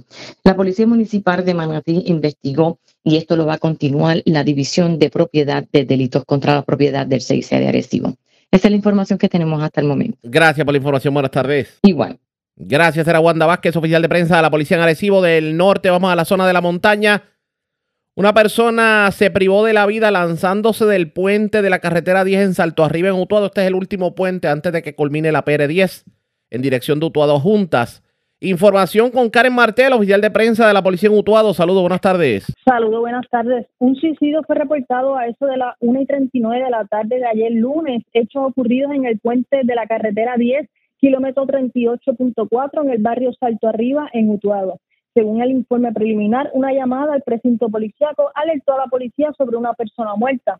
Al llegar los agentes a la escena encontraron el cuerpo de un hombre identificado como Gerardo Valencia Rodríguez, de 45 años, residente en Manatí, quien se privó de la vida en el lugar en circunstancias que se encuentran bajo investigación. El agente Ramón Maldonado, el negociado de la Policía de Puerto Rico, adscrito al precinto de se encuentra investigando y refirió el caso de, a la División de Homicidios del Cuerpo de Investigaciones Criminales de Utuado en unión a la fiscal Mayra Morales, que se hicieron cargo de la pesquisa. Eso es todo lo que tenemos al momento. Gracias por la información. Buenas tardes. Muy buenas tardes. Gracias, era Karen Martel, oficial de prensa de la policía en Utuado. Vamos a noticias del ámbito judicial porque hoy el exponente de música urbana, Anuel AA, que de hecho cuyo nombre de pila es Manuel Gasmey Santiago, fue encontrado en rebeldía por el juez federal Pedro Delgado ante una demanda de cobro y la orden que tenía Anuel AA y su corporación Real hasta la muerte, emitida por el juez la semana pasada, surge de una demanda presentada por la agencia de publicidad Buena Vibra Group. Y en esta demanda, la agencia reclamaba que Anuel AA y Real hasta la muerte le debían 1.864.000 dólares tras haber trabajado entre el 2021 y el 2022 en varios, en varios proyectos promocionales para el lanzamiento del álbum Las leyendas nunca mueren. Y entre las alegaciones, Buena Vibra Group planteó que le proveyó servicios promocionales a través de colaboraciones con Sufa, promotor de artes marciales mixtas, de la empresa Ultimate Fighting Championship. Y también dice Buena Vibra Group que le pagó 960 mil dólares a la UFC y al momento de la demanda, Noel AA no le había reembolsado el monto ni los, ni los 500 mil dólares adicionales que se cobró por las promociones. Además, A Buena Vibra Group se le deben 10 mil dólares por imágenes solicitadas y aprobadas por Anuel para su ex esposa, en ese entonces Yailin la más viral. Y también se le debe una cantidad no menor a 200 mil dólares como compensación por los servicios de agencia de publicidad que prestó a los demandados. Además están pidiendo una cantidad por concepto de daños no menor de 194 mil dólares. Lo cierto es que el juez había ordenado su pago y debido a que no ha habido respuesta, Buena Vibra Group solicitó el pasado 26 de diciembre que el tribunal emitiera una orden encontrándolo en rebeldía y en efecto el juez Delgado acogió la petición y, sorpresa, radicó la, la orden de rebeldía. Esto significa que si no paga en estos días, no le va a ir muy bien a Anuel AA porque estaría en, estaría de alguna manera violando una orden federal de un magistrado y esto pudiera eh, constituir delito. Así que vamos a estar dándole seguimiento a esto, ustedes pendientes a la red informativa. Porque parece que para el famoso cantante de música urbana, el 2024 empieza con asuntos legales, así que vamos a ver qué va a estar ocurriendo de aquí en adelante sobre el particular. Bueno, Vamos a más temas de seguridad porque el comisionado del Cuerpo de Emergencias Médicas, Javier Rodríguez Castillo, informó que ya tienen un plan de contingencia establecido para la celebración de la víspera del Día de Reyes este próximo viernes en una actividad que se va a llevar allá a cabo en el distrito T-Mobile en San Juan y que organiza el gobierno de Puerto Rico. Dice que va a haber seguridad para médicos y todo disponible. Vamos a escuchar en entrevista con Ana Celia Hernández lo que tuvo que decir el titular de Emergencias Médicas, Javier Rodríguez. ¿Cuál es su plan de contingencia para la actividad que van a llevar aquí en el Centro de Convenciones para la actividad de los Reyes de los Niños? Vamos a tener varios paramédicos en diferentes puntos ya establecidos. Vamos a tener también paramédicos caminando, porque obviamente pues, estamos, vamos a tener una actividad de niños y obviamente, como mencioné, los niños son los primeros. O sea que van, no va a haber niños desamparados, todos van, va a haber ambulancia. Vamos a tener ambulancia, vamos a tener una motora, vamos a tener unos vehículos eh, Polaris, ¿ok? Y vamos a tener también paramédicos a pie. Eh, para que estén pendientes todos los momentos, ¿verdad? Que, que no surja ninguna situación. Si te surgir algo, pues vamos a actuar de seguida. Estas fueron las declaraciones del comisionado del Cuerpo de Emergencias Médicas, Javier Rodríguez Castillo, precisamente sobre esta actividad que se va a llevar a cabo el próximo viernes allá en el, en el distrito T-Mobile, en donde pues se le dará pues regalos a los, a los niños, como sea, lo que se hacía antes en Fortaleza, se va a llevar a cabo el próximo viernes. De hecho, mañana miércoles y el jueves se va a estar dando el, eh, el saludo protocolar y de hecho vamos a tener eh, definitivamente eh, cobertura. Así que ustedes pendientes a lo que pueda ocurrir en este sentido. Pero, precisamente hablando de las actividades que se van a llevar a cabo allá en el, en el distrito T-Mobile, la directora ejecutiva de infraestructura de la Autoridad de Carreteras, Lisette Lugo, pues habló un poco de la logística de las personas que quieren ir a la actividad, lo que pueden hacer para evitar tener que tomar tremendo tapón. Escuchemos lo que dijo la funcionaria. Así que hemos preparado de una forma gratuita una logística para que las personas puedan venir y divertirse ese día y la pasen aquí con todos nosotros. Eh, básicamente lo que queremos es promover lo que es el servicio de transporte público. Así que las personas van a poder llegar utilizando lo que es nuestro famoso tren urbano. El tren urbano tiene 16 estaciones, de las cuales tenemos eh, estacionamientos para 2.747 estacionamientos disponibles, ¿verdad? Eh, básicamente lo que queremos es que lo utilicen, que utilicen nuestro sistema, ¿verdad? De, tren.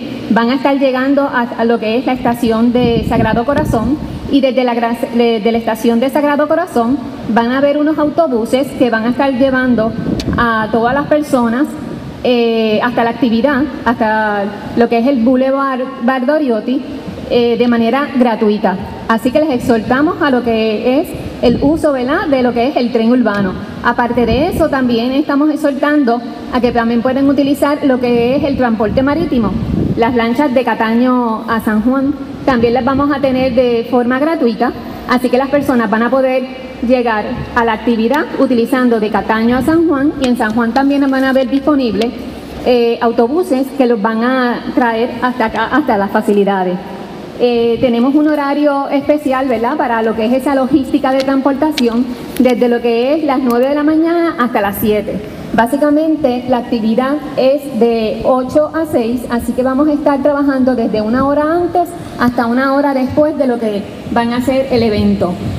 Otra manera de poder llegar a la actividad es viniendo en su propio este auto, pero como sabemos todos, eh, los estacionamientos del distrito de convenciones, tanto el área este, el área oeste y el Mayenta, son estacionamientos privados. Se está negociando una tarifa. Y eso fue parte de lo que se indicó sobre el particular, así que las personas que quieran disfrutar de esta, actividad el próximo viernes, pues lo pueden hacer en la zona del centro del distrito T-Mobile, allá en el centro de convenciones. Vamos a dar más información en el transcurso de la semana pendientes a la red informativa. La red le A la pausa, regresamos a la parte final del noticiero estelar de la red informativa. La red le informa. Bueno, señores, regresamos esta vez a la parte final del noticiero estelar de la red informativa de Puerto Rico. ¿Cómo está Estados Unidos? ¿Cómo está el mundo a esta hora de la tarde? Vamos a la voz de América. Nos tienen un resumen completo sobre lo más importante acontecido en el ámbito nacional e internacional. Este es un avance informativo de La Voz de América. Desde Washington les informa Henry Llanos. Con los últimos incidentes políticos aumenta la incertidumbre en torno a las elecciones de 2024 en territorio estadounidense. Nos informa Paula Andrea Díaz.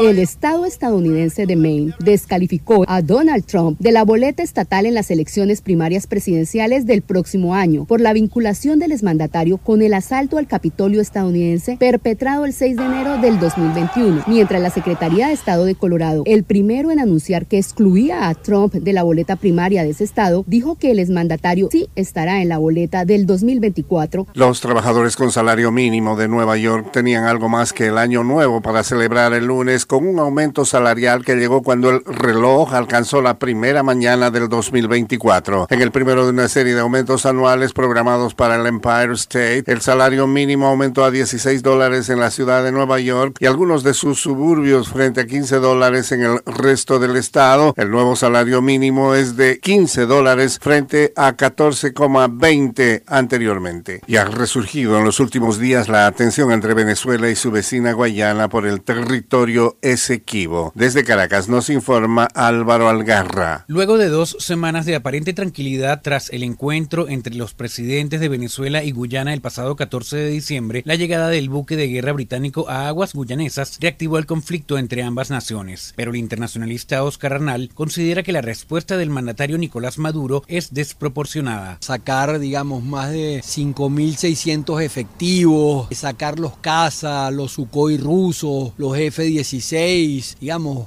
e involucrar ahí a todas las Fuerzas Armadas. Álvaro Algarra, Voz América, Caracas. Miles de soldados israelíes se retirarán de la franja de Gaza según el ejército en la primera reducción significativa de tropas desde el inicio de la guerra, mientras las fuerzas seguían atacando la principal ciudad de la mitad sur del enclave. El movimiento de tropas podría indicar que los combates se están reduciendo en algunas partes de la franja, especialmente en el norte, donde el ejército ha dicho que está a punto de asumir el control operativo. Israel recibió presiones de su principal aliado, Estados Unidos, para rebajar la intensidad de su ofensiva.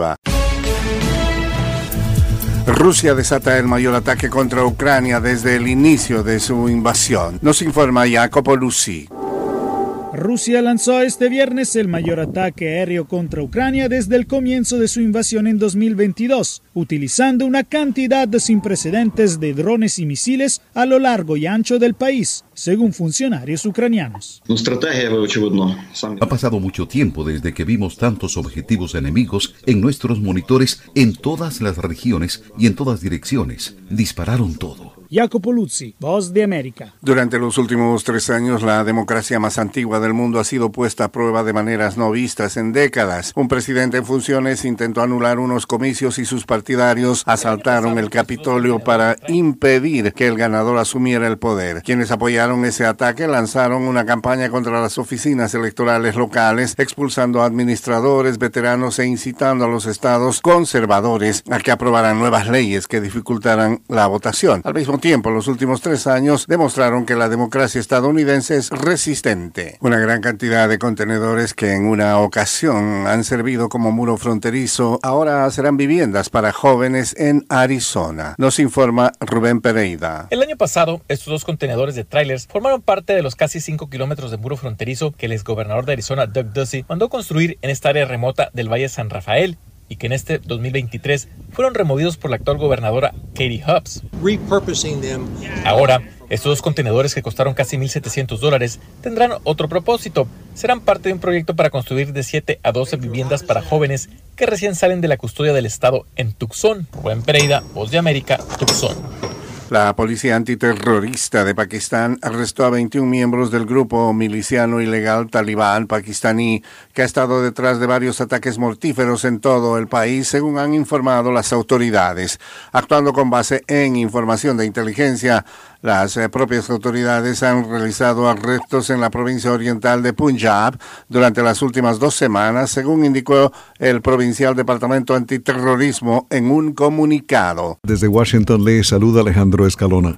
La Armada estadounidense anunció el lunes que después de meses de labores adicionales para brindar protección a Israel, el grupo de ataque del portaaviones Gerald Ford regresará a Estados Unidos. El Ford y los buques de guerra que lo acompañan serán reemplazados por el buque de asalto anfibio Batán y sus buques de guerra el Mesa Verde y el Carter Hall. El Ford y el Eisenhower han sido parte de una presencia de dos portaaviones que abarca la guerra entre Israel y Hamas, lo que subraya las preocupaciones de Estados Unidos de que el conflicto ahí se amplíe. El Eisenhower ha patrullado recientemente cerca del Golfo de Adén en la desembocadura del Mar Rojo, donde buques comerciales han sido atacados en las últimas semanas. Japón levantó su alerta de tsunami tras una serie de terremotos registrados el lunes, pero dijo a los habitantes de las zonas costeras que no regresen a sus hogares ante el temor de que aún pueda haber olas mortales. Los terremotos, el mayor de los cuales tuvo una magnitud de 7,6, provocaron un incendio y derrumbaron edificios en la costa occidental de la isla principal de Japón, Honshu. No está claro cuántas personas pueden haber resultado muertas o heridas. La Agencia Meteorológica de Japón informó de más de una decena de fuertes terremotos en el mar de Japón frente a la costa de Ishikawa y las prefecturas cercanas que comenzaron poco después de las 4 pm hora local. El líder norcoreano Kim Jong-un dijo que su ejército debería aniquilar completamente Estados Unidos y Corea del Sur si es provocado, informaron medios estatales el lunes después de que prometió impulsar la defensa nacional para hacer frente a lo que calificó de una confrontación sin precedentes liderada por Estados Unidos. Pyongyang ha aumentado su retórica bélica en los últimos meses en respuesta a una expansión de las maniobras militares entre Washington y Seúl. 2024 comienza en Estados Unidos con un nuevo ataque con arma de fuego, esta vez en el área metropolitana de Los Ángeles. Según el Departamento de Policía de Hawthorne, California, una mujer murió y cuatro personas resultaron heridas en un tiroteo poco después de la medianoche, el lunes. La televisora KABC dijo que un hombre que sufrió heridas de bala fue transportado a un hospital cerca de un centro comercial en Crenshaw Boulevard y Rosecrans Avenue. Hawthorne está ubicado en el suroeste del condado de Los Ángeles. Líder norcoreano Kim Jong-un dijo que su ejército debería aniquilar completamente a Estados Unidos y Corea del Sur si es provocado, informaron medios estatales hoy lunes, después de que prometió impulsar la defensa nacional para hacer frente a lo que calificó de una confrontación sin precedentes liderada por Estados Unidos. Corea del Norte ha aumentado su retórica bélica en los últimos meses en respuesta a una expansión de los ejercicios militares entre Estados Unidos y Corea del Sur. La semana pasada, Kim dijo que lanzará tres satélites espías militares adicionales, producirá más materiales nucleares y desarrollará drones de ataque. Este año en lo que observadores dicen es un intento de aumentar su influencia en la futura diplomacia con Estados Unidos particularmente en este año de elecciones presidenciales en Estados Unidos. Crisis de migrantes en el aeropuerto El Dorado de Bogotá. Más de 200 migrantes africanos llegan diariamente como pasajeros en tránsito, mientras unos logran ingresar a Colombia y deben esperar hasta cinco días su vuelo de conexión a El Salvador o Nicaragua. La mayoría no son admitidos y generan un drama migratorio en las salas de espera. Según las autoridades, muchos de estos migrantes africanos llegan a Bogotá a bordo de un vuelo diario desde Estambul, Turquía, en su mayoría de Guinea, Camerún, Somalia, Angola, Burkina Faso y Eritrea, con la meta de seguir su camino hacia Estados Unidos. La policía investiga si traficantes de migrantes son los que han provocado este flujo africano hacia el aeropuerto El Dorado. Jair Díaz, Voz de América, Bogotá. Fue un avance informativo de la Voz de América.